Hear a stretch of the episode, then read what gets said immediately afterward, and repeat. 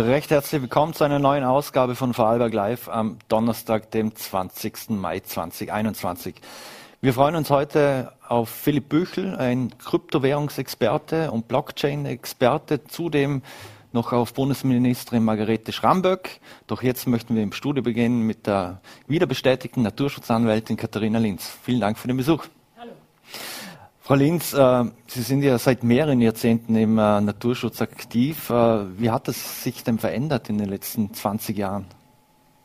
Ich habe länger darüber nachgedacht, ob ich überhaupt eine Veränderung bemerkt habe. Mhm. Und ich habe das Gefühl, so die großen Linien, die verschiedenen Interessen so sind eigentlich gleich geblieben. Mhm.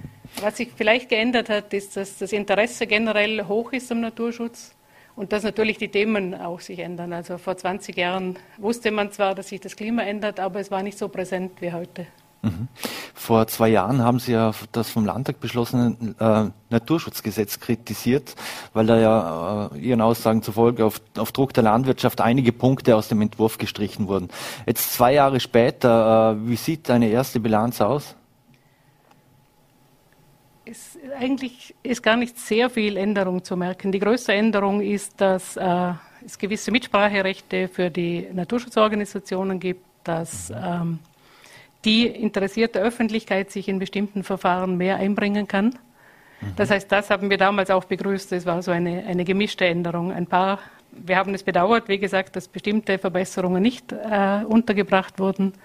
Aber es sind mhm. doch, was die Rechtsstellung der Öffentlichkeit und auch von uns angeht, hat man gewisse Verbesserungen gesehen. Mhm. Durch dieses Einspruchsrecht, das Sie, das Sie ja jetzt haben, äh, kann man da mehr Druck ausüben, beziehungsweise kriegt man dann mehr Bewegung äh, und kriegt man vor allem auch mehr Aufmerksamkeit von allen Beteiligten? Ja, man wird schon ernster genommen. Wenn, wenn die Behörden auch wissen, ein Einspruch ist mit zwei Sätzen begründen wieder vom Tisch, dann müssen sie nicht so viel Mühe geben, vielleicht doch noch zu einer, oder auch die, die Betreiber, die etwas wollen, müssen sich nicht so viel Mühe geben, doch noch zu einer besseren Lösung zu kommen. Mhm. Äh, Hat es eine Veränderung gegeben, dass die Betreiber oftmals können sich an den Standortanwalt äh, wenden, den es ja mittlerweile auch gibt? Äh, oder ist das, hat das das Verhältnis der Kräfte ein bisschen beeinflusst? Nein, ich habe ehrlich gesagt nicht viel bemerkt vom Standortanwalt. Es war ja auch vorher so, dass die Interessen der Wirtschaft durchaus gut vertreten waren. Mhm.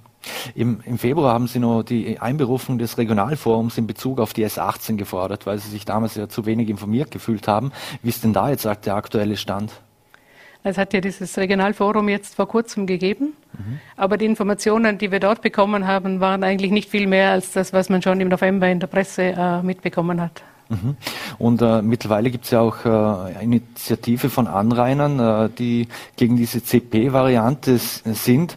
Ähm, aus Ihrer Sicht, äh, ist diese CP-Variante die bestmögliche, die man umsetzen kann? Oder, oder sagen Sie eher, äh, man sollte ganz verzichten auf, äh, auf eine Verbindung von der A14 zur A1 in der Schweiz, weil grundsätzlich ist, die wird ja sehr stark und seit Jahrzehnten gefordert von Industrie und mhm. Wirtschaft. Na, wir haben ja eine pragmatische Variante, eine kleine Verbindung vorgeschlagen. Das heißt, die CP ist aus meiner Sicht weniger schlecht als CZ, also auch naturschutzfachlich, naturschutzrechtlich. Insofern kann ich die Entscheidung der ASFINAG verstehen, dass von diesen beiden die CP die bessere ist, aber auch bei der CP ist der Eingriff unverhältnismäßig hoch. Mhm. Jetzt äh, Mensch und Natur rücken in Vorarlberg immer enger zusammen äh, und jetzt ist Vorarlberg natürlich räumlich sehr, sehr begrenzt. Äh, wie können wir da diesen, diesen Spagat auch schaffen zwischen sagen wir, nachhaltige Raumplanung, äh, umweltverträgliche Raumplanung. Geht das überhaupt oder sind da die Interessen zu äh, differenziert? Es muss gehen. Ich glaube, Raumplanung ist eine der ganz wichtigen, eines der ganz wichtigen Themen bei uns. Und es wäre ganz wichtig, dass man hier wirklich konsequent versucht, diese Freiflächen zu halten. Die Raumplanung muss ja immer ein bisschen der Schiedsrichter sein. Jeder will etwas vom Raum, jeder hat äh, Nutzungsansprüche, hat Ansprüche an den Raum und man muss das so gut wie möglich ordnen. Und ich glaube, hier es, wäre es ganz wichtig, ganz konsequent zu sein. Mhm.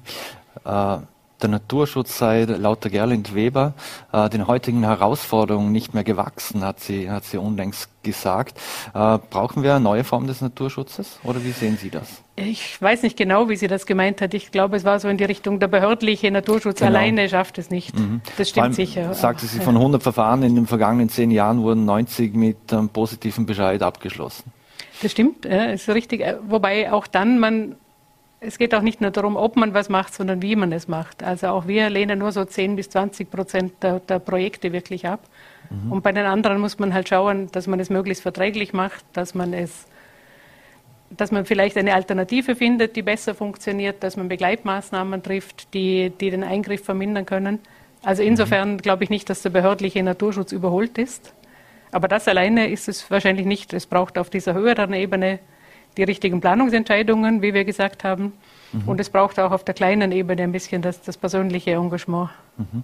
Jetzt äh, die Industrie und Wirtschaft, die, die, die wollen natürlich wachsen, die wollen sich erweitern und so weiter. Das äh, stößt natürlich oftmals, äh, stoßen verschiedene Fronten auf, aufeinander.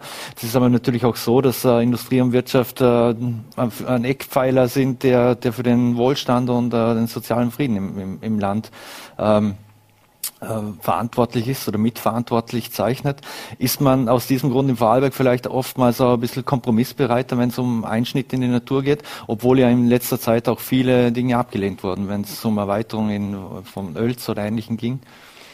Naja, man ist in großen Bundesländern auch kompromissbereit, wenn es um Interessen der Wirtschaft geht. Aber ich glaube schon, dass in Vorarlberg schon sehr früh auch das Bewusstsein da war, dass man sich irgendwie mit diesem begrenzten Raum arrangieren muss. Und natürlich muss es Wirtschaft und Industrie geben, das ist gar keine Frage. Mhm. Aber es muss auch verträglich sein, denn auch die Wirtschaft äh, braucht Lebensqualität, braucht letztlich auch die Natur als Lebensgrundlage. Mhm. Viele Menschen im Vorarlberg haben die Natur wieder sehr zu schätzen gelernt, jetzt auch angesichts äh, der ganzen Lockdowns in den letzten 15 Monaten. Viel mehr Menschen zieht es, äh, zieht es in die Natur hinaus. Ähm, das wird ja auch mal zumal mal kritisch beäugt. Äh, brauchen wir vielleicht sogar diverse Erlebniszonen, äh, wo nur ausgeschrieben sind, wo die Menschen sich dann hinbewegen sollen? Ja, das klingt blöd, aber äh, Zonierung ist an sich schon sinnvoll, denn es ist beides. Natürlich ist es gut, wenn die Leute die Natur erleben, die sollen sie auch schätzen lernen, kennenlernen, aber gleichzeitig ist es schon so, und wir haben es wirklich gerade in der Corona-Zeit gemerkt, dass der Druck auf diese Flächen auch sehr steigt. Darum mhm. macht es wohl Sinn, dass man sagt, hier sind Bereiche, die sind mehr für die Freizeit, für die Erholung und es gibt Bereiche, die man halt auch respektieren und in Ruhe lassen sollte. Mhm. Spürt man das auch, äh, es hat ja einen irren, also bei den Fahrrädern hat es einen Riesen gegeben, ebenso bei den E-Bikes gibt, ne, da sind ja die Verkäufe nach oben gegangen, also im Prinzip kommt ja jeder schon auf den Berg hinauf. Ist das, äh, äh belastet das die Umwelt stark? Ja, also es nimmt stark zu, das haben wir gemerkt. Anscheinend bekommt man schon fast keine E-Bags mehr, wenn man jetzt eines kaufen möchte. Und das heißt, dass mehr Leute weiterkommen in der, in, in der, gleichen Zeit, wo man früher vielleicht zu Fuß in einer Stunde drei, vier Kilometer gelaufen ist, kann man jetzt halt 20 Kilometer fahren. Das heißt, es kommen mehr Leute viel weiter in die Landschaft und es nimmt auch dort die Beunruhigung zu. Auch dort wird man sich irgendwie Spielregeln überlegen müssen, wo ist was zulässig. Mhm. Wir haben Schwarz-Grün im Land, Türkis-Grün äh, auf Bundesebene. Ähm, hätten Sie sich noch mehr Initiativen, Projekte gewünscht, äh, dass noch mehr passiert in Sachen Klima- und Naturschutz? Oder sind Sie, sind Sie ganz zufrieden, wie es läuft? Na, man kann sich immer mehr wünschen. Und ich glaube, gerade beim Klimaschutz muss man auch wirklich energisch äh, jetzt Maßnahmen treffen, nicht irgendwann. Mhm. Wir haben auch ein paar Mal an die Landesregierung geschrieben, die ja selber gesagt haben, wir machen, wir haben Klimanotstand, Heute haben Sie dazu gesagt, symbolischen Klimanotstand. Aber Ihnen ist im Prinzip bewusst, dass wir hier Handlungsbedarf haben. Mhm. Und es steht auch im Regierungsprogramm, dass man äh, alle Förderungen prüfen möchte, ob sie klimaverträglich sind.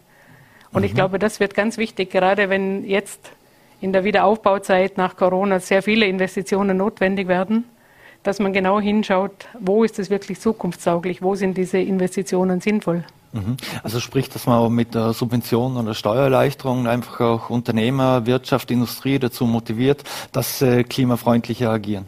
Ganz genau. Das ist eigentlich auch die Absicht, aber gleichzeitig möchte man auch die alten Wirtschaftszweige nicht verprellen, aber das geht nicht. Man kann nicht gleichzeitig für Kohle und für Ökoenergie sein zum Beispiel. Also hier muss man sich irgendwo entscheiden dann, dass man wirklich ganz konsequent, wie in der Raumplanung, auch in der, in der Investition, ganz konsequent die Ressourcen dorthin bringt, wo es wirklich zukunftstauglich ist. Mhm.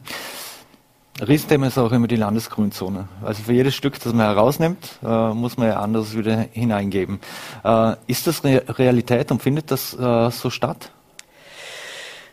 Das ist ein, ein, kompliziertes Thema, denn faktisch wird die Grünzone nie größer. Sie wird zwar zum Teil, gibt es diesen Ausgleich auf dem Papier, mhm. aber das heißt, es wird ja nicht wirklich etwas abgerissen und wieder neue Grünzone geschaffen, sondern es wird ein Teil in die Landesgrünzone genommen, eine Fläche, die vorher auch grün war. Das heißt, unterm Strich wird es weniger, immer weniger grün. Mhm. Und äh, Stichwort Inventar Weißzone Vorarlberg, spielt das äh, damit rein? Es ist ein ähnliches Thema, weil auch das wichtig wäre, das spielt, hängt ja auch mit diesen Mountainbikes zusammen, dass es wirklich wichtig wäre, diese wenigen Bereiche, die wir haben, die noch unerschlossen sind und ruhig sind und wo auch die, die Wildnis noch ein bisschen Platz hätte oder die Natur, dass man die auch wirklich in Ruhe lässt. Mhm. Äh, wo man die Natur nicht in Ruhe gelassen hat, war im Bereich oder wegen der Flexen Arena. Ähm, da wurde ja, wie berichtet, eine Strecke gebaut, obwohl es nur gar keine Genehmigung, obwohl Genehmigungen fehlten. Ähm, und jetzt läuft ein Widmungsverfahren aktuell und gleichzeitig schon Strafverfahren. Äh, läuft da oder was läuft denn da falsch, dass sowas überhaupt möglich ist? Beziehungsweise sind die Strafen vielleicht viel zu gering? Die Strafen sind grundsätzlich relativ gering im, im Naturschutzgesetz. Das möchte man nicht so laut sagen, aber es wäre manchmal wirtschaftlich wahrscheinlich lohnend, die Strafe in Kauf zu nehmen. Dort ist bei der Flexen Arena ist es sicher so, dass äh, was aus meiner Sicht falsch gelaufen ist, dass man hier die Interessen falsch gewichtet hat dass manche Leute das so wichtig finden, dass da Weltcuprennen stattfinden, dass man darüber alles andere ein bisschen ausgeblendet hat. Mhm. Der, der, der, Winter ist ja sehr wichtig für, die heimische, für den heimischen Tourismus. Äh, natürlich wollen diverse Seilbahner immer mehr Bahnen bauen und, oder andere oder müssen austauschen. Das belastet ja auch die Natur zum Teil. Ähm, aber der Sommertourismus wird vermutlich in den nächsten Jahr, Jahren und Jahrzehnten auch immer wichtiger. Merkt man das schon, dass äh, das viel in so, ich sag mal so Sportevent etc., wo man dann äh, Strecken bauen möchte für, für Biker und so, die, die, damit man auch die, die Menschen im Sommer dann ins Land bekommt? Ja, das merken wir, wobei ich denke, es gibt halt unterschiedliche Zielgruppen. Man, man, kann auch Sommertourismus machen, ohne immer irgendwas zu bauen, was mit einer Seilbahn oder einer Rutschbahn oder einer weiß ich was für Bahn verbunden ist. Mhm. Das heißt, es gibt viele solche Ideen, dass man irgendwie auch so, so Eventanlagen für den Sommer plant. Aber ich denke auch einfach, die Natur selber ist ja das, das Gut, das wir eigentlich haben, dass man auch verwenden könnte, das auch Leute anzieht. Und hier muss man auch aufpassen, dass man die Natur nicht zu sehr verbaut, weil man sein eigenes Kapital damit eigentlich verliert. Mhm. Abschließend noch, wir reden immer von den großen Projekten und die bekommen natürlich immer viel Fläche und Breite. Aber was kann denn jeder selbst äh, dazu beitragen, dass, äh, um, um die Natur, um Naturschutz aktiv mitzugestalten? Oh, man kann viel machen. Also gerade wenn man selber einen Garten hat oder ein Haus hat. Jetzt, heute ist gerade der Tag der Biene. Und da ist es sehr offensichtlich, dass man die Biene nicht nur zu Hause füttern kann, sondern dass sie ein Umfeld braucht, das blütenreich ist, wo das naturnahe ist. Man darf nicht vergessen, die Honigbiene ist auch nur ein Nutztier und es gibt viele hundert Wildbienenarten bei uns. Aber wenn, wenn Blütenreichtum, Artenreichtum da ist, dann nützt er auch der Biene. Das mhm. heißt, manchmal ist schon ein bisschen weniger fleißig sein, ein bisschen weniger ordentlich sein schon ein erster Schritt zu, zu einer naturnahen Umgebung. Mhm. Also nicht den Rollrasen, sondern den Naturrasen belassen. Genau, und zum Beispiel dort mähen, wo man, mache ich, ich selber mähe auch Rasen, da wo man laufen will, wo die Kinder spielen wollen oder so, kann man kurz mähen. Aber es macht Sinn, auch immer Flächen stehen zu lassen, wo auch Blumen blühen können, damit auch die Insekten was zu fressen haben. Mhm. Und äh, als allerletzte Frage, jetzt wissen wir ja, wir sind zwar das Land der Häuslebauer, aber das wird auch immer viel schwieriger für die Menschen. Aber wer jetzt zum Beispiel nur Terrasse und einen Balkon hat, äh, soll da gleich agieren, auch dort einfach im Prinzip einen Topf aufstellen und damit die Bienen dorthin kommen? Ja klar, also man kann auch Fassaden begrünen, man kann Dächer begrünen, man kann Balkonpflanzen anpflanzen. Und man kann, als gerade wenn ich an Gemeinden denke, man kann irgendwelche Restflächen, Randstreifen, Wegränder auch sehr artenreich und schön begrünen, wie das einige Gemeinden schon gezeigt haben. Mhm. Katharina Lenz, vielen herzlichen Dank für den Besuch im Studio bei Vorarlberg Live. Wünschen Ihnen alles Gute und bleiben Sie gesund. Vielen Dank. So, meine Damen und Herren, und wir wechseln jetzt das Thema. In den letzten Tagen hat vor allem ein Thema auch sehr für viele Schlagzeilen äh, gesorgt, und zwar das ist das Thema der Kryptowährung, das Bitcoin und auch der Kurssturz. Und wir schalten jetzt live nach Liechtenstein, wo ich Philipp Büchel vom Blockchain-Büro begrüßen darf. Vielen Dank für die Zeit. Hallo Herr Springer, vielen Dank für die Einladung. Ich freue mich sehr. Herr Büchel, äh, wie ist denn die Akzeptanz von Bitcoin als Zahlungsmittel für Unternehmen momentan angesehen? Die Akzeptanz von Bitcoin als Zahlungsmittel ist noch nicht so weit, muss man sagen, im Moment. Ich habe da ähm, auch direkte Erfahrungen, weil ich selber eine Dienstleistung anbiete, ähm, mithilfe deren man Bitcoin akzeptieren kann, wenn man eine, äh, einen Service, eine Dienstleistung oder eine Ware anbietet. Und da äh, muss man schon sagen, hat man sehr wenige Menschen, die dann wirklich kommen und mit Bitcoin zahlen. Ich glaube, Bitcoin ist im Moment vor allem ein Wertaufbewahrungsmittel und muss sich als ein solches noch bewähren. Ähm, mhm. Wir haben hier das, äh, die große Herausforderung, die wir bei allen Blockchains haben, dass die auf dem ersten Layer, auf der ersten Ebene nicht sehr gut skalieren. Wir haben also grundsätzlich gar keine Möglichkeit, sehr viele Zahlungen ähm, zu prozessieren und deshalb äh, ist es heute noch nicht äh, Thema Nummer eins. Es wird aber daran gearbeitet. Es, äh, es gibt bereits einen zweiten Layer, den Lightning Layer, wo man eine sehr hohe Anzahl Zahlungen mit sehr hoher Geschwindigkeit ähm, machen kann zu extrem tiefen Preisen. Also wir reden hier von Preisen unterhalb von einem Cent, die man dann für eine Transaktion zahlt.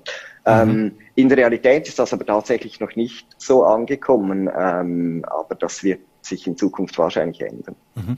Wie schätzen Sie denn aktuell die Entwicklung in den USA ein? Da hat ja letzte Woche Elon Musk mit einem riesen Kurssturz bei Bitcoin gesorgt, äh, weil er gesagt hat, Tesla, man darf, äh, die, kann keinen Tesla mehr mit, äh, mit Bitcoins kaufen oder zahlen oder beziehungsweise die Technologie darin. Ja, da bin ich etwas ratlos, muss ich ehrlich sagen, weil ähm, wir haben ja miterlebt, dass Tesla zwei Monate zuvor gesagt hat, dass sie jetzt eben Bitcoin als Zahlungsmittel akzeptieren und jetzt, zwei, drei Monate später, sagen sie wieder das, das Gegenteil. Oder Elon sagt das. Ähm, es gibt ja verschiedene Interpretationen. Ähm, man, es gibt Spekulationen, dass ähm, Elon Musk hat ja vor allem den Energiebedarf der äh, Bitcoin-Blockchain mhm ähm, kritisiert, wofür es sehr gute Gegenargumente gibt. Also das ist eigentlich ein sehr altes Argument, das äh, widerlegt ist. Wenn Sie wollen, können wir darauf kurz eingehen. Mhm, ähm, und daraus wurde dann ähm, spekuliert, dass ähm, äh, Tesla weiter in Portfolios geführt werden möchte als Aktie, in der nachhaltige ähm, äh, Firmen gelistet sind und dass man Angst hat, dass dann Tesla nicht als nachhaltige Firma dient, weil sie eben Bitcoin akzeptieren, was ja viel Strom braucht. Außer Acht gelassen wird natürlich, dass ähm, Teslas mit elektrischer Energie betrieben werden, die wahrscheinlich aus demselben Strommix besteht oder sogar aus einem Strommix mit weniger nachhaltigen ähm, oder Nachwachs ähm, mit weniger äh, nachhaltigen Energien. Mhm. Und ähm, dann eine dritte Spekulation, was ich auch für sehr wahrscheinlich halte, ist noch, dass das einfach eine Laune war von Elon Musk. Das äh, kennt man so und das würde ja nicht weiter überraschen. Mhm. Überrasche, ich glaube, er hatte selber auch ein Bitcoin-Portfolio oder so, hat er sich selbst ein bisschen ärmer gemacht. Ja, nicht nur er, sondern auch Tesla hält, ich glaube, ähm, 1,5 für 1,5 Milliarden US-Dollar Bitcoin. Also ähm, das hat dann schon äh, eine tüchtige Delle geschlagen und ähm, also die ist jetzt ja auch wieder zum Teil ausgebessert worden in den letzten beiden Tagen. Aber das stimmt schon, ja, da hat er natürlich seiner eigenen Firma ähm, nicht einen großen Gefallen getan. Mhm. Jetzt ähm, man redet immer für Bitcoin, das hat die größte Marktkapitalisierung, aber Ethereum hat ja auch sehr stark aufgeholt. Äh, wie schätzen Sie die Lage ein? Wird Bitcoin früher oder später vom Thron gestoßen? Das glaube ich nicht. Ich glaube nicht, dass es diesen ultimativen, also ich glaube nicht, dass die Marktkapitalisierung höher wird ähm, in, in absehbarer Zeit. Und dieser Thron, der ist auch nicht so absolut zu sehen. Man hat hier zwei verschiedene Blockchains, die eigentlich zwei verschiedene Aufgaben erfüllen. bei, bei jetzt Bitcoin einerseits haben wir einen Wertespeicher, haben wir ein Wertaufbewahrungsmittel, das sehr sicher ist, sehr robust ist, äh, zensurresistent, dezentralisiert ist. Und bei Ethereum haben wir ähm, eine Plattform, auf der wir schnell Blockchain-Anwendungen ausprobieren können oder Blockchain-Anwendungen äh, schnell umsetzen können. Ich sehe Ethereum als eine Experimentierplattform für Blockchain-Anwendungen. Und diesen Zweck erfüllt Ethereum sehr, sehr gut. Ethereum ist aber deshalb nicht ein besseres Wertaufbewahrungsmittel oder eine bessere Währung. Das ist ein ganz anderer Anwendungsfall. Ähm, da wurde zu Beginn eine, eine Design- oder eine Engineering-Entscheidung getroffen, die gesagt hat, wir machen hier eine flexible, schnelle Plattform, auf der man schnell etwas umsetzen kann. Das kommt aber ähm, mit Nachteilen natürlich. Man kann nicht alles haben. Äh, die Nachteile sind da hauptsächlich, dass ich eine weniger sichere Plattform habe. Also durch diese Flexibilität, durch diese Schnelligkeit äh, biete ich eine höhere Angriffsfläche und die wird äh, oft ausgenutzt. Und das ist okay, das macht Ethereum wahrscheinlich besser. Das ist aber für ein Wertaufbewahrungsmittel wie Bitcoin nicht zu gebrauchen. Deshalb muss das möglichst robust sein. Mhm. Jetzt ist der Kurs um bis zu 50 Prozent eingebrochen. Äh, wie könnten sich den Unternehmen da überhaupt absichern? Da kann man sich nicht absichern. Ähm, wir befinden uns hier bei Bitcoin in einer Preisfindungsphase. Das bedeutet, der Markt versucht jetzt herauszufinden, wie viel denn schlussendlich so ein Bitcoin wert ist. Das hat in den letzten zehn Jahren dazu geführt, dass wir in einem Aufwärtstrend sind. Also der Preis von einem Bitcoin ist im Schnitt immer gestiegen eigentlich. Mhm. Ähm, und dieser Preissturz, den Sie jetzt ansprechen, den wir hatten, den muss man auch relativ sehen. Wir befinden uns jetzt auf einem Preisniveau, das wir im Februar, März hatten ungefähr. Im Februar, März diesen Jahres.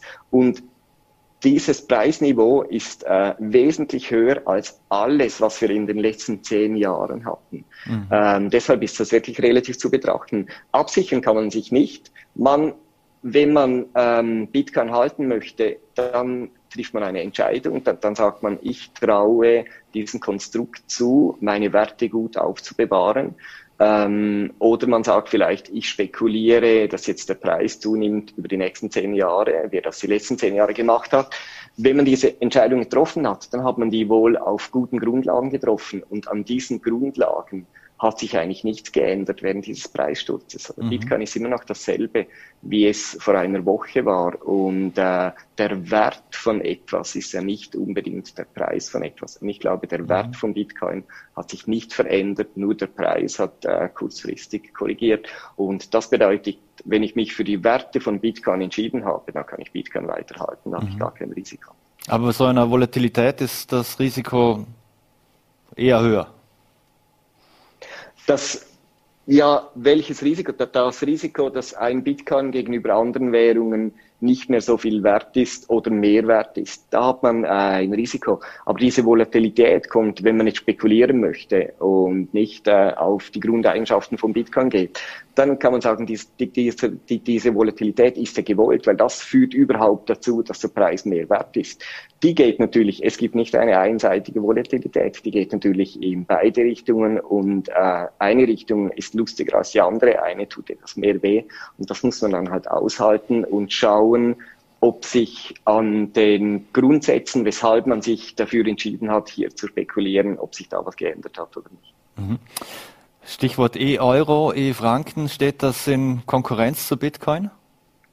Das steht in gar keiner Konkurrenz, weil es ähm, etwas ganz anderes ist. Ein äh, Euro, ein E-Euro oder ein E-Franken ähm, wäre eigentlich eine Potenzierung der Probleme, die die Menschen, die Bitcoin erfunden haben, dem jetzigen Finanzsystem vorwerfen.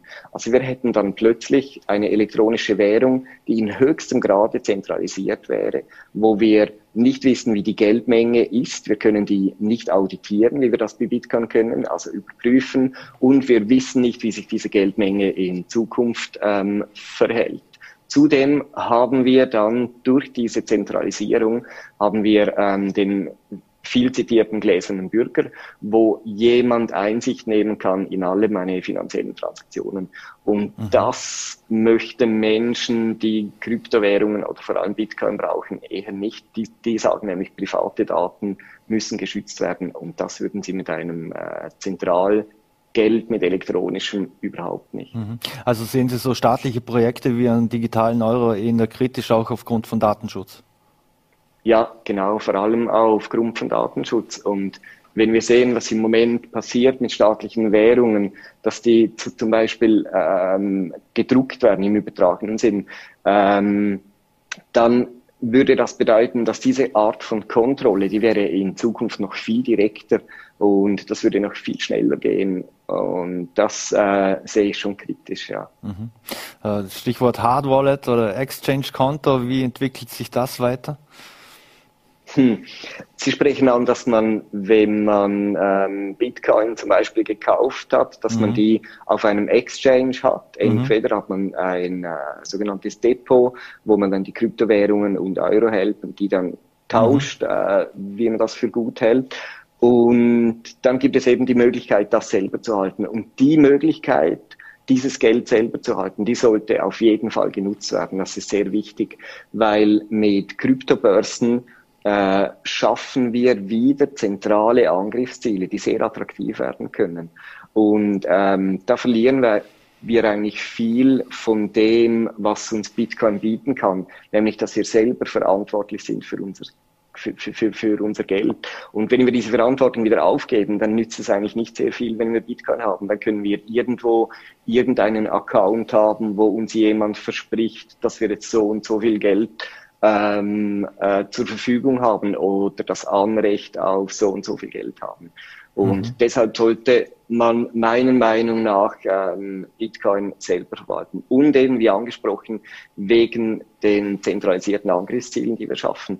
Ein Angriff, der auf eine Kryptobörse geschieht, sei das von innen oder von außen, der ist nur davon abhängig, wie groß ist der Lohn oder wie groß ist die ist die Belohnung. Also das ist Aufwand und Ertrag. Und wenn der Aufwand, äh, Entschuldigung, wenn der Ertrag ins Unendliche steigt oder sehr hoch wird, dann können wir auch sehr hohen Aufwand betreiben. Und mit sehr hohem Aufwand können wir fast jedes System knacken und ähm, so auch die Börsen, die es im Moment gibt.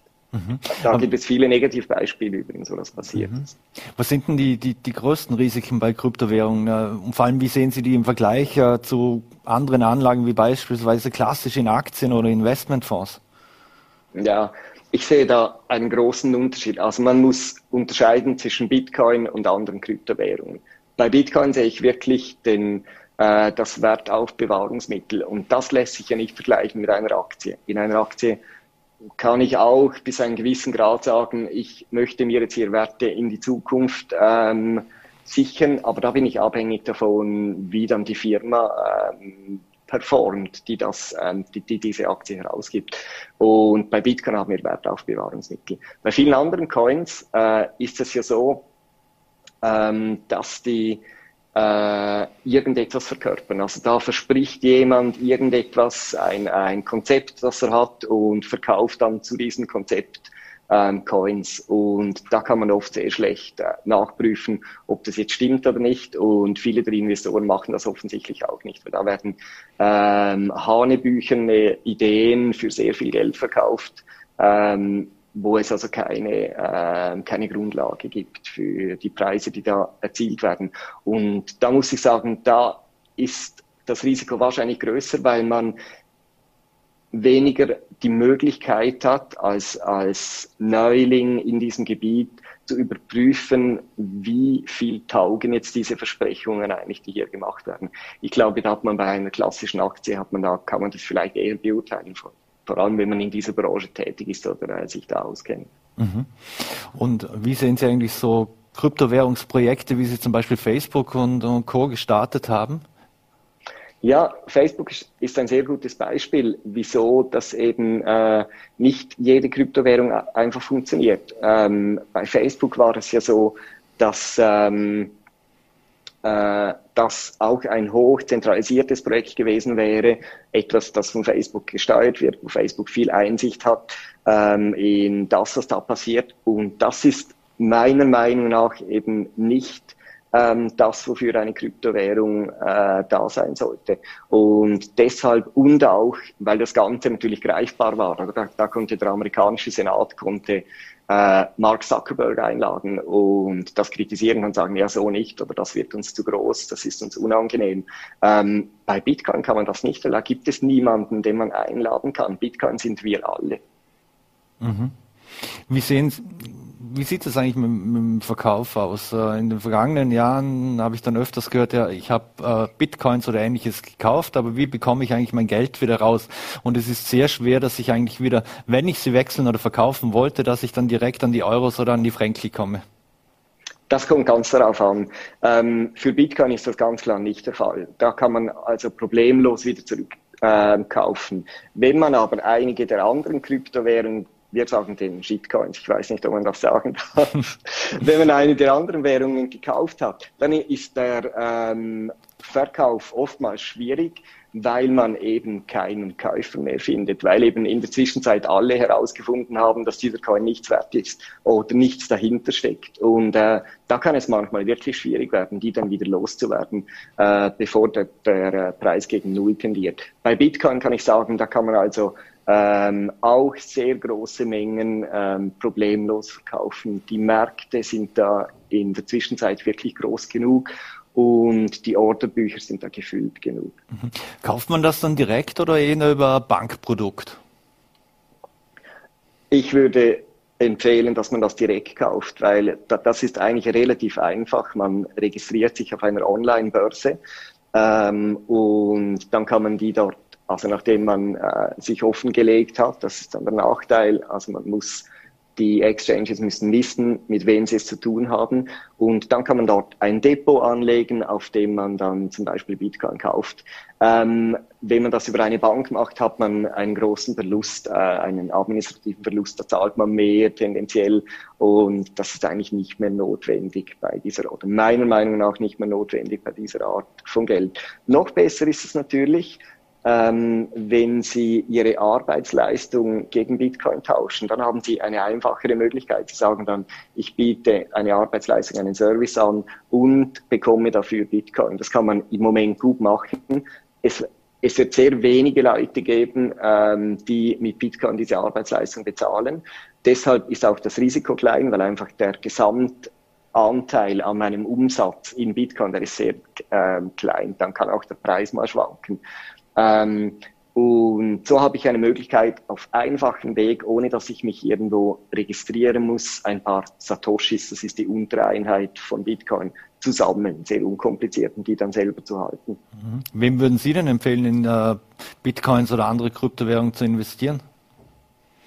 Ich empfehle jedem, ähm, sich mit Bitcoins auseinanderzusetzen, äh, der sich dafür interessiert, ein ähm, dezentrales, sehr hartes, zensurresistentes und ähm, in der Geldmenge beschränktes und vorhersehbares Geld zu haben. Der soll sich Bitcoin anschauen. Ähm, ob man dann selber hält, das kann man, das, das muss man dann entscheiden. Und ähm, man wird also sehr viel lernen, was Geld eigentlich ist oder was Geld bedeuten könnte oder was Geld sein ähm, kann. Also, oder jeden, der eine finanzielle Freiheit in dieser Form möchte, dem würde ich Bitcoin empfehlen. Alles äh, abschließend noch, alles basiert ja auf dieser Blockchain äh, und Blockchain-Technologie. Was geht denn mit dieser Technologie überhaupt noch? Das ist auch eine gute Frage, die man sich seit ein paar Jahren stellt. Ähm, zusammenfassend könnte man sagen, da geht viel weniger, als man gedacht hätte. Es gibt leider viele Beispiele, wo Blockchain zu Unrecht eingesetzt wird. Ähm, es gab da sehr große Erwartungen, dass das jetzt die, ähm, die Problemlösung für alle möglichen Probleme wäre.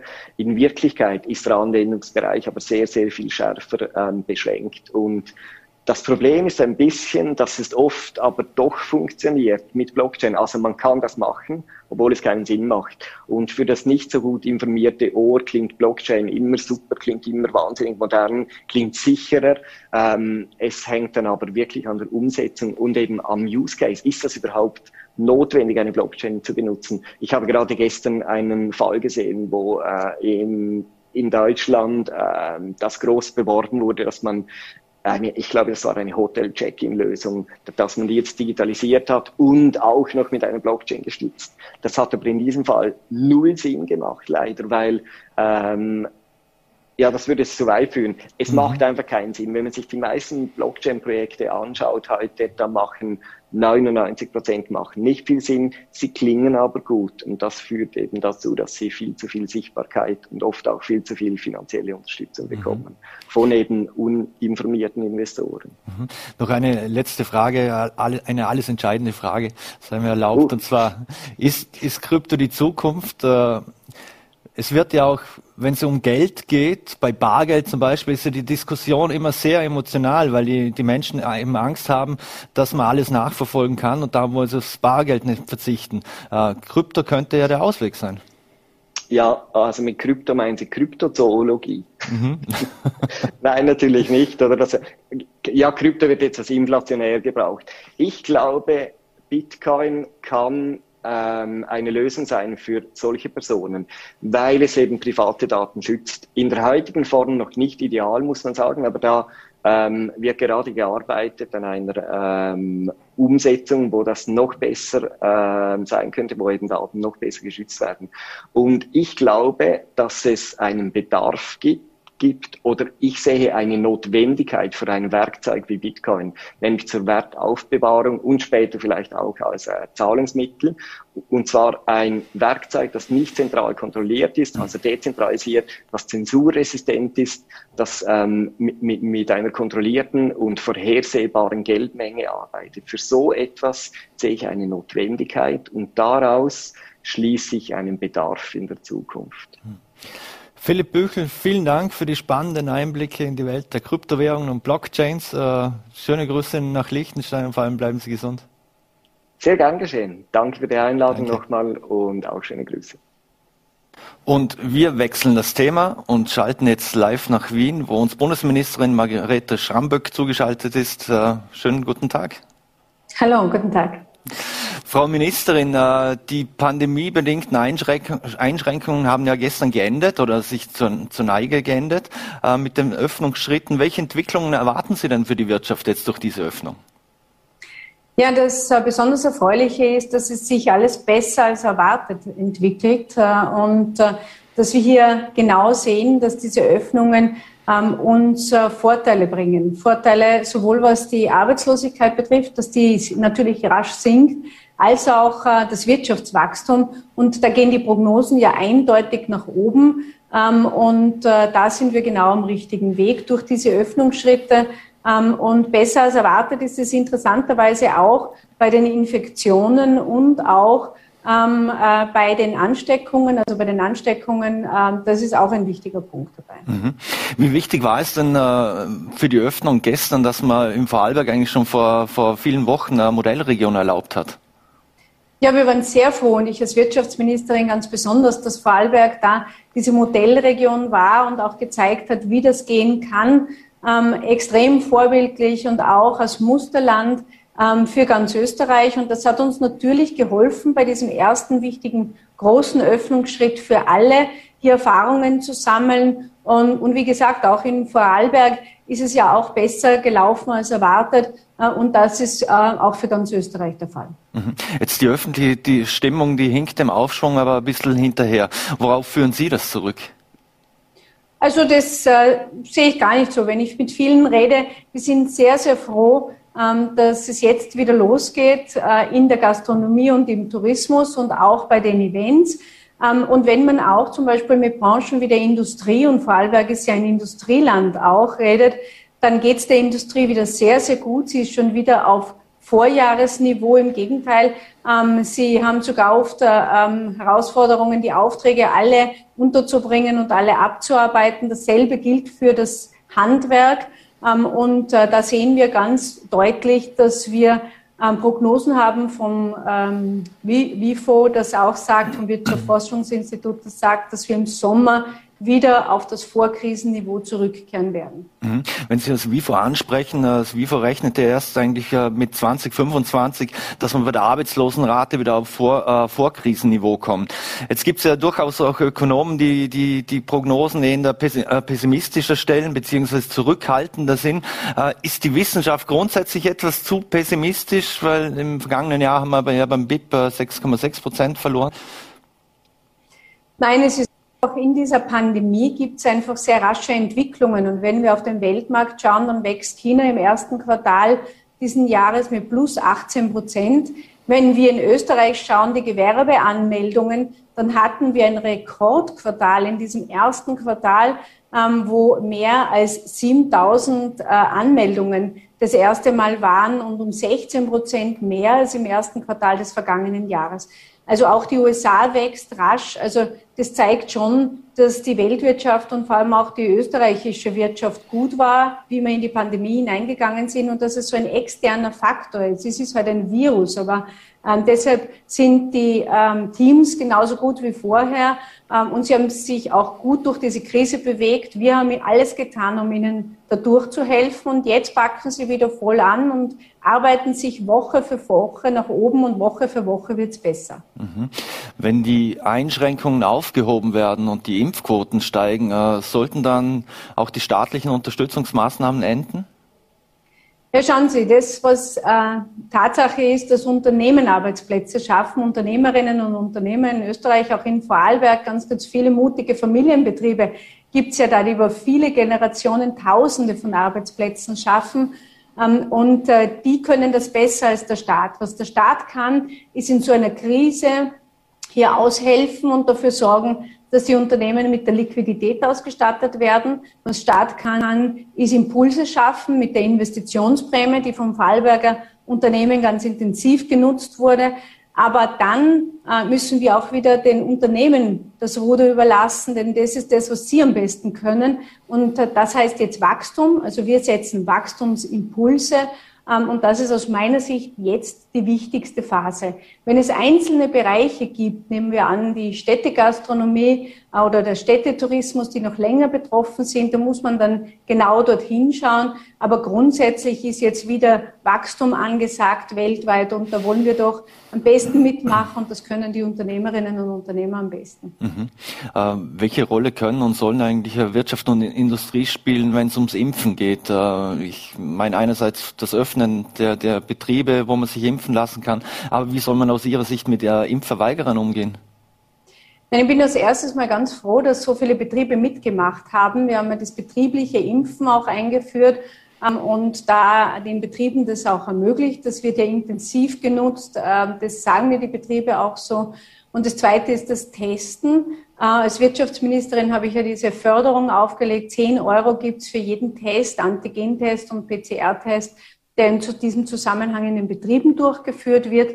Und das wird ja umfangreich auch entsprechend äh, genutzt. Ich setze ganz stark auf die Motivation der Betriebe ihren Mitarbeiterinnen und Mitarbeitern gegenüber. Es gibt keinen Impfzwang, den wird es auch nie geben äh, mit uns. Aber ganz wichtig ist, dass, glaube ich, schon der Arbeitgeber hier die Möglichkeit hat, auch aufzuklären ähm, und entsprechend äh, zu motivieren. Ähm, und da, glaube ich, finden in den Betrieben ganz viele Aufklärungsgespräche statt. Wenn man weiß, ähm, was es bedeutet, dann glaube ich auch, dass sich viele weitere entschließen werden. Das ist auch eine große Bitte an viele, je besser und je mehr sich impfen lassen, umso größer die Chancen auch, dass wir alles von diesem Wirtschaftsaufschwung äh, gut mitnehmen können. Mhm. Äh, der Präsident der Industriellen Vereinigung Vorarlberg, Martin Ohneberg, hat hier heute, äh, gestern hier bei Vorarlberg Live gesagt, dass zumindest die Vorarlberger Unternehmen sehr optimistisch sind. Äh, trotzdem ortet man vielerorts raus aus der Gesundheitskrise hinein in die Wirtschaftskrise. Äh, wie kann man das verhindern? Ja, da sind, da, da, wir hatten, ähm, und ich spreche bewusst in der Vergangenheit, die größte Wirtschaftskrise ausgelöst durch die Pandemie in den letzten zwölf Monaten. Aber das ist jetzt schon nicht mehr der Fall.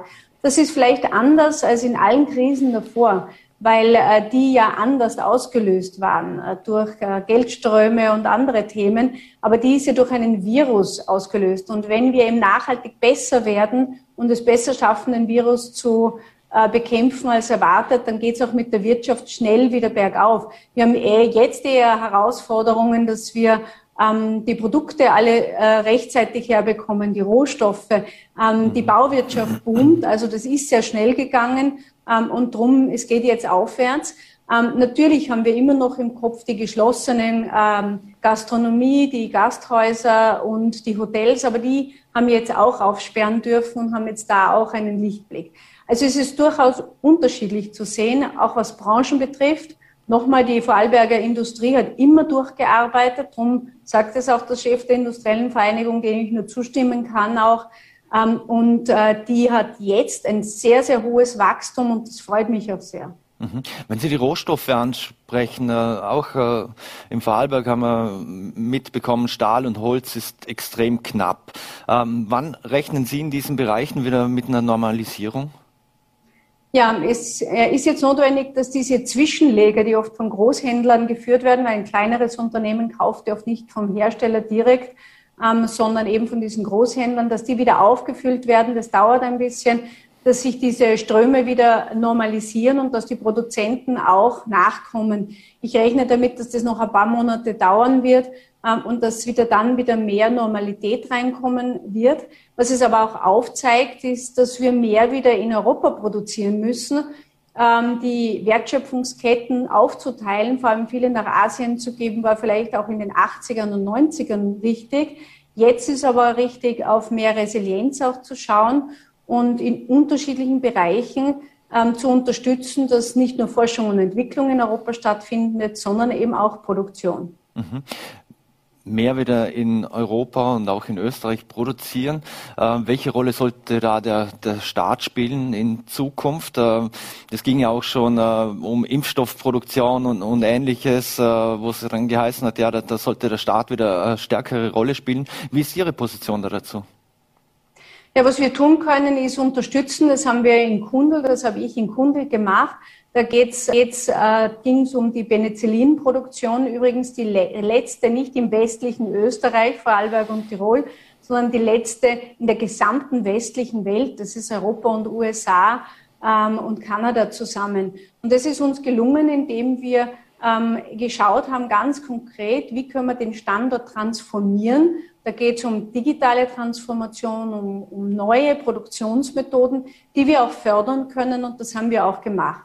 Und da gibt es auch äh, für ganz besondere Schwerpunktthemen Fördermöglichkeiten, äh, um hier eine Anschubfinanzierung zu gewährleisten. Und das ist zum Beispiel im Bereich der Halbleiter ein wichtiger Punkt. Wir haben das ja gesehen, dass wenn die Chips ausgehen, äh, man dann Probleme in der Automobilindustrie bekommt und wir auch als Zulieferer. Und dasselbe gilt für Wasserstoff und für Batterien. Europa muss wieder führend in, Kern, in Kerntechnologien werden, in ganz wichtigen zentralen Technologien. Das dürfen wir nicht China allein überlassen und auch nicht den USA. Ich habe 22 Jahre in dieser IT-Branche äh, gearbeitet, in diesem technischen Bereich gearbeitet. Und ich kann nur sagen, da sind einige Fehler passiert in den 80er und 90er Jahren. Und da müssen wir jetzt darauf achten und da gibt es auch ein Umdenken in der Europäischen Kommission. Mhm. Wenn Sie Digitalisierung ansprechen, das ist ein großes Schlagwort gewesen, nicht nur in den letzten zwölf Monaten, aber als Ministerin für Digitalisierung. Wieso haben wir es ja eigentlich in mehr als zwölf Monaten nicht hergebracht, eine App zu entwickeln, die zum Beispiel die, die 3Gs verwaltet? Ähm, das hat ja auch im Vorarlberg bei vielen Gastronomen zum Beispiel für sehr großen Unmut gesorgt, äh, die die, die sehen, wie viel Arbeit sie das kostet, dass sie alle Tests äh, händisch und manuell durchkontrollieren müssen. Also ich glaube, Vorarlberg ist gerade ein Vorbild-Bundesland. Äh, äh, das Gesundheitswesen ist denn dezentral organisiert, das ist so. Ähm, und äh, darum würde ich Vorarlberg gerade als ein Land nehmen, das sehr früh eine digitale Anwendung äh, entwickelt hat. Aber das ist etwas Spezielles. Das Gesundheitswesen ist so ausgerichtet ähm, und da übernehmen auch die Länder eine größere Rolle und das ist auch gut so und das haben sie unterschiedlich in unterschiedlicher Geschwindigkeit äh, gemacht. Ähm, wovon ich stark gesprochen habe, ist das Thema der digitalen Transformation der Unternehmen, in den Unternehmen. Und auch da sind Vorarlberger Unternehmen vorbildlich. Und da müssen wir vor allem die KMUs mitnehmen, also die kleinen Betriebe, die Familienbetriebe. Und äh, das ist ein, ein ganz großes Thema für den Wirtschaftsstandort. Ja, ich weiß, es ist manchmal also so unangenehm, wenn eine Applikation im Gesundheitswesen mal nicht so schnell verfügbar ist, aber ich gehe davon aus, dass das äh, Gesundheitsministerium hier die richtigen Schritte auch noch weiterhin setzt mit den Bundesländern gemeinsam. Mhm. Im Bereich der Digitalisierungsoffensive, es hat ja auch eine Investitionsprämie gegeben. Wie, äh, wie wird, die weitergezogen äh, in diesem Jahr oder auch im nächsten Jahr? Äh, wie ist da der aktuelle Stand der Dinge? Ja, und haben Sie recht, die Investitionsprämie ist ein ganz, ganz wichtiges Mittel, ähm, die äh, KMUs vor allem zu unterstützen. Und ich freue mich, dass 94 Prozent aller Anträge von KMUs kommen. Und 50 äh, Prozent aller Anträge, also die Hälfte, sind wirklich in Richtung Digitalisierung und Ökologisierung. Also genau die zwei Dinge, in die auch die, die Vorarlberger Unternehmen gehen wollen und ihre Mitarbeiterinnen und Mitarbeiter. Und wir konnten da den Rahmen zur Verfügung stellen. Wir haben gestern im Parlament ähm, ist beschlossen worden und bestätigt worden, dass wir hier den Rahmen ausweiten. In Summe werden wir dann fünf Milliarden an Liquidität haben. Die Unternehmen haben jetzt noch Zeit, bis Ende Mai die ersten Maßnahmen einzureichen, zum Beispiel Bestellungen abzusetzen und ganz konkrete Schritte zu zeigen. Und dann haben sie tatsächlich äh, entsprechend auch zwei Jahre äh, beziehungsweise vier Jahre Zeit zur Umsetzung.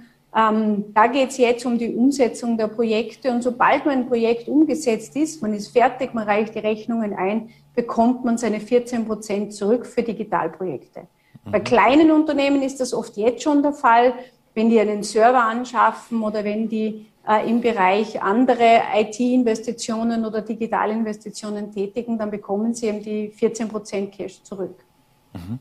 Ein anderes großes Thema sind die Klimaziele. Ähm, wie schwierig oder wie einfach ist denn äh, Klimaziele im Zusammenhang mit Wirtschaft und, und Industrie unter einen Hut zu bekommen? Äh, und vor allem, wie bekommen Sie da, wie kommen Sie mit Ihrem Koalitionspartner da auf den sprichwörtlichen grünen Zweig? Ja, also zuerst mal geht der Blick wieder zu den Unternehmen hin. Äh, und auch da wieder sind die Vorarlberger Unternehmen vorbildlich, was das betrifft. Ähm, nämlich, das sind ja viele Familienbetriebe dabei und Betriebe, die über Generationen schon arbeiten. Wir dürfen ja nicht so tun, als äh, würden wir jetzt, nur weil wir in einer äh, türkis-grünen Regierung sind, äh, den Umweltschutz neu erfunden hätten. Die mhm. Unternehmen tun das ja schon über Generationen. Die denken an die nächsten Generationen, schon an ihre Enkelkinder und handeln da auch entsprechend. Also was jetzt unsere Aufgabe ist, ist schon, die Klimaziele weiter zu verfolgen und natürlich da auch ähm, zum Schutz der nächsten Generationen zu arbeiten, aber das auch ausgewogen und gleichzeitig die Möglichkeit von Wohlstand und Arbeitsplätzen abzusichern.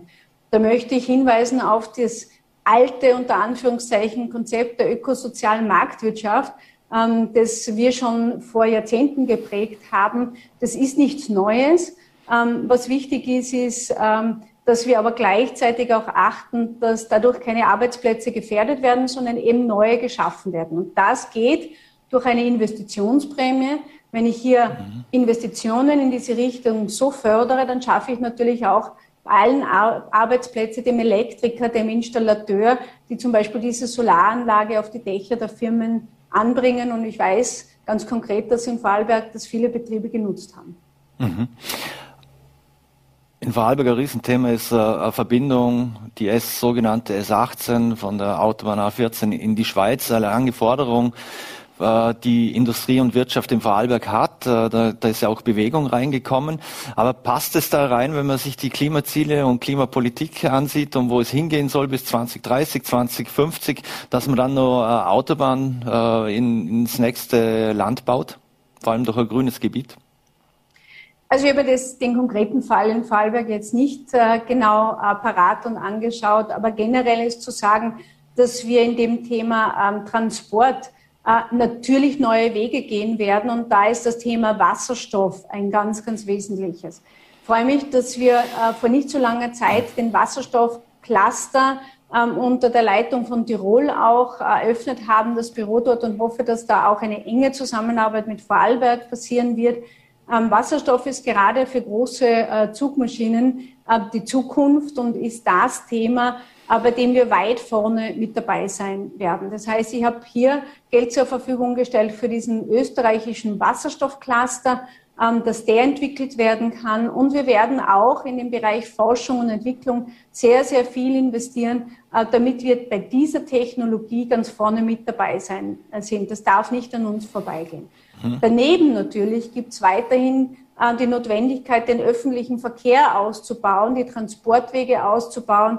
Und als Tirolerin jetzt, als sozusagen Nachbarland von Vorarlberg, kann ich auch nur sagen, dass da auch überregional zusammengearbeitet werden muss äh, zwischen Bayern und Tirol äh, und äh, Südtirol. Ähm, und so wird es wohl auch in Vorarlberg sein, dass man sich das sicherlich sehr gut äh, angeschaut hat. Und äh, da möchte ich jetzt nicht eingreifen, aber Ziel ist es natürlich, alle Bereiche und so möglichst umweltfreundlich wie möglich äh, zu nutzen. Mhm. Äh, ein aktuelles Thema, das wir jetzt zum Schluss noch kurz besprechen müssen, ist äh, das Mercosur-Abkommen. Und zwar die österreichische Regierung hat sich ja klar gegen das EU-Mercosur-Abkommen positioniert. Sie haben dafür auch äh, Kritik geerntet. Warum bleiben Sie bei Ihrem Veto? Ja, da ist ein ganz wichtig, warum gibt es die äh, Entscheidung der österreichischen Bundesregierung, die basiert äh, und äh, fußt auf einem Entschluss, einem mehrheitlichen Beschluss des österreichischen Parlaments. Der war zeitlich davor und der ist rechtlich bindend. Also der ist fix bindend. Ich habe das auch prüfen lassen. Und äh, entsprechend daran müssen wir uns halten, äh, auch ich als äh, zuständige Ministerin. Und darum auch unsere klare Positionierung in der Richtung. Diese rechtliche Grundlage ist eindeutig, die das Parlament geliefert hat und ist natürlich auch für eine Wirtschaftsministerin bindend. Mhm. Abschließend noch äh, kann ich Sie natürlich nicht entlassen, ohne, ohne eine Frage zu Bundeskanzler Sebastian Kurz zu stellen. Dem wird ja eine Falschaussage vor dem U-Ausschuss vorgeworfen. Ähm, jetzt gibt es eine Profilumfrage, die, die aussagt, im Falle einer Anklage wären 47 Prozent für einen Rücktritt, 41 dagegen, 12 Prozent unentschlossen. Erstens, äh, wie sehr schaden diese derzeitigen derzeitigen Diskussionen um Sebastian Kurz und Finanzminister Blümel der ÖVP insgesamt? Und ist er, ist er, wäre er noch der Richtige, wenn es Anklage gibt? Schauen Sie, wenn ich draußen mit den Unternehmen rede und deren Mitarbeiterinnen und Mitarbeitern, dann haben die ganz andere Probleme. Dann haben die das Thema, wie können sie wieder wachsen, wie können sie wieder aufsperren. Ich war gestern im äh, Café und habe dort eine Kardinalschnitte gegessen, habe mich sehr darüber gefreut, dass das wieder möglich war. Und äh, die haben das Thema, wie können sie jetzt wieder ihre Mitarbeiter zurückholen? Was ist das? Wie können sie wieder Gäste bewirten? Also ich glaube, wir sollten hier uns auf das konzentrieren äh, und das tun wir als Regierung. Was wichtig ist, nämlich alle bestmöglich durch diese Phase hindurch zu unterstützen und dass wieder Wachstum gibt. Und letztendlich ist für mich der Treiber, Arbeitsplätze zu schaffen, in ganz Österreich und Arbeitsplätze abzusichern. Mhm. Und alles andere, ähm, da ist sehr viel und alles eigentlich schon dazu gesagt. Natürlich kann eine Wirtschafts- und Korruptionsstaatsanwaltschaft hier ähm, den Strafantrag stellen. Es ist aber auch die Möglichkeit für unseren Bundeskanzler, seine Sicht der Dinge entsprechend äh, darzustellen. Und äh, unser Bundeskanzler hat auch ganz, ganz klar äh, gesagt, dass er einen Rücktritt ausgeschlossen hat und da stehe ich voll zu ihm und hinter ihm. Mhm. Bundesministerin Margarete Schramberg, herzlichen Dank für die Zeit und den Besuch bei Vorarlberg Live und hoffentlich bald mal hier im Studio.